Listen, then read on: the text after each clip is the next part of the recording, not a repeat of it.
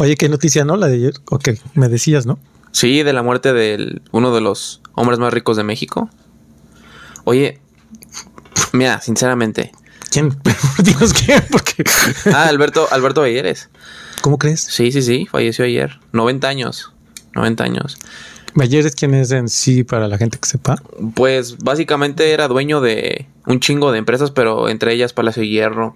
Un hombre muy influyente en México. Muy, muy influyente. Em, en redes sociales, parece que hoy en día se le culpa a la gente que es rica, güey, por ser rica. ¿Qué opinas de eso?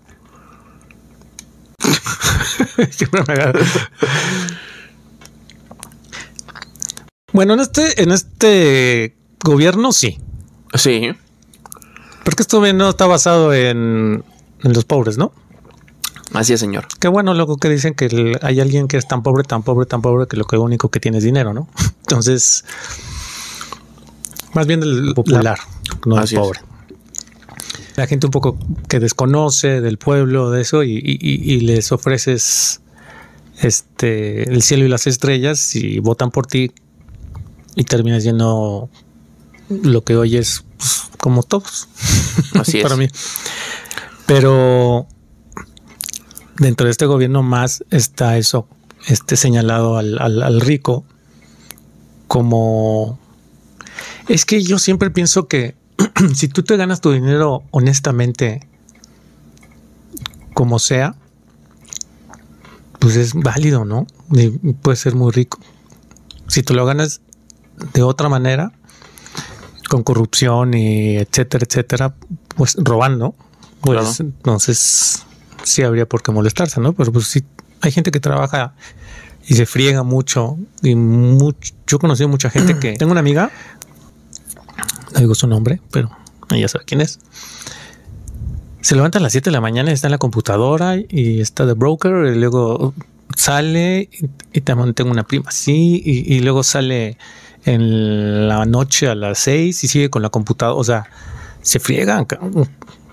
Sí. Y de repente ganan un buen dinero, pero tú dices, es una vida realmente en, labor, ¿no? O sea, o sea, on labor, perdón. En labor es de embarazo.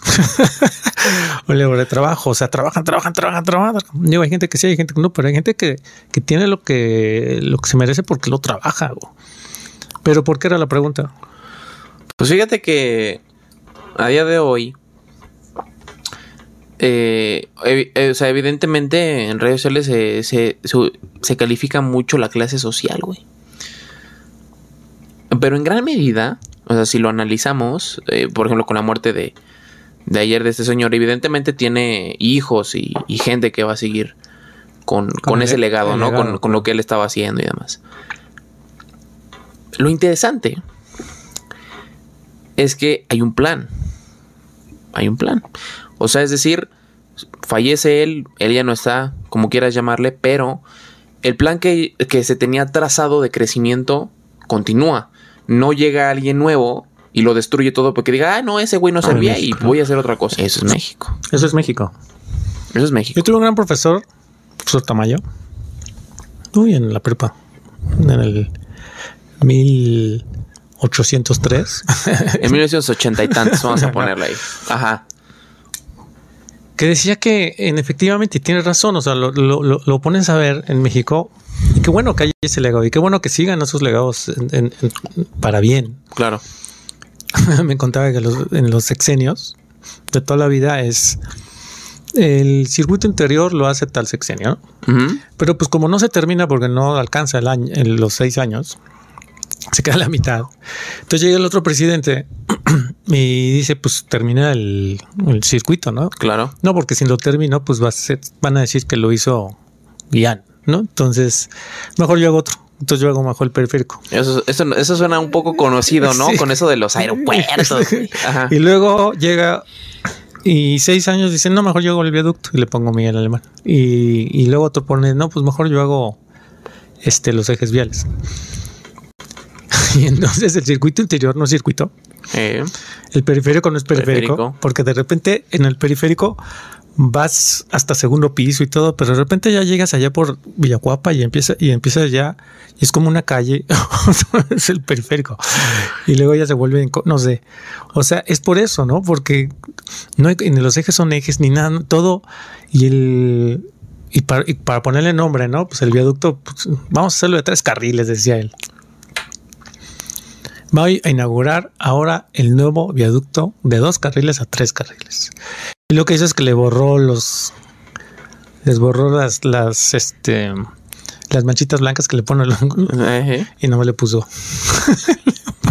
y por eso, por eso el viaducto, si pasa cerquita, pues te pega, ¿no? El, te pega porque no caben los tres coches exactamente ahí.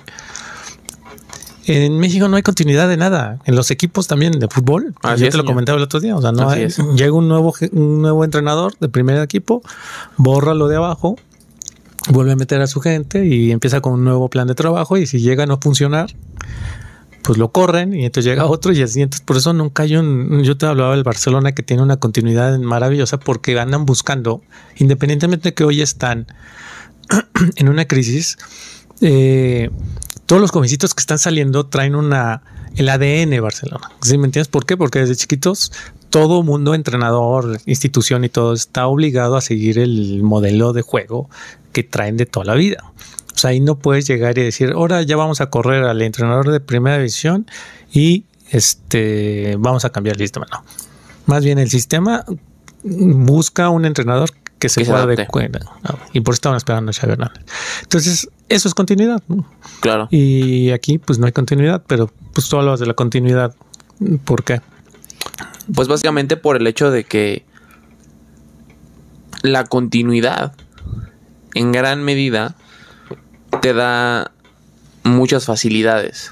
Eh, viendo a, largo plazo en la vida, te da muchas facilidades, te conecta los puntos que en su momento, cuando empiezas o tienes dificultades, no puedes conectar, ¿no? La continuidad es lo que lo hace. Entonces, con la muerte de ayer de, pues, de esta persona tan importante, a de 90 años, y, realmente, en, gran medida, uno se puede dar cuenta que muchas veces la gente que tiene éxito no tiene éxito hasta después de años de trabajar, años y años. Entonces, para mí esa parte es bien importante, ¿no? Que la gente se, o sea, que la gente deje de, de ser tan, o sea, que deje de impresionarse tanto con los títulos y empiece a, darse cuenta del, de los pequeños detalles que hacen a la gente importante, ¿no? Pero simplemente por eso fue el, el comentario, ¿no? 90 años y pues, todo lo que logró, pero pues le ha de haber, le ha de haber llevado bastante tiempo y experiencia. Y al final de cuentas le pega a México, ¿no? Sí, claro. Pero bueno. Ni hablar. Me agarraste en una pregunta que no sabía, fíjate que yo no sabía. ¿No? No. Voy a leer el caso y luego haré un podcast al respecto. y después voy a hablar solo, hijo de la chingada.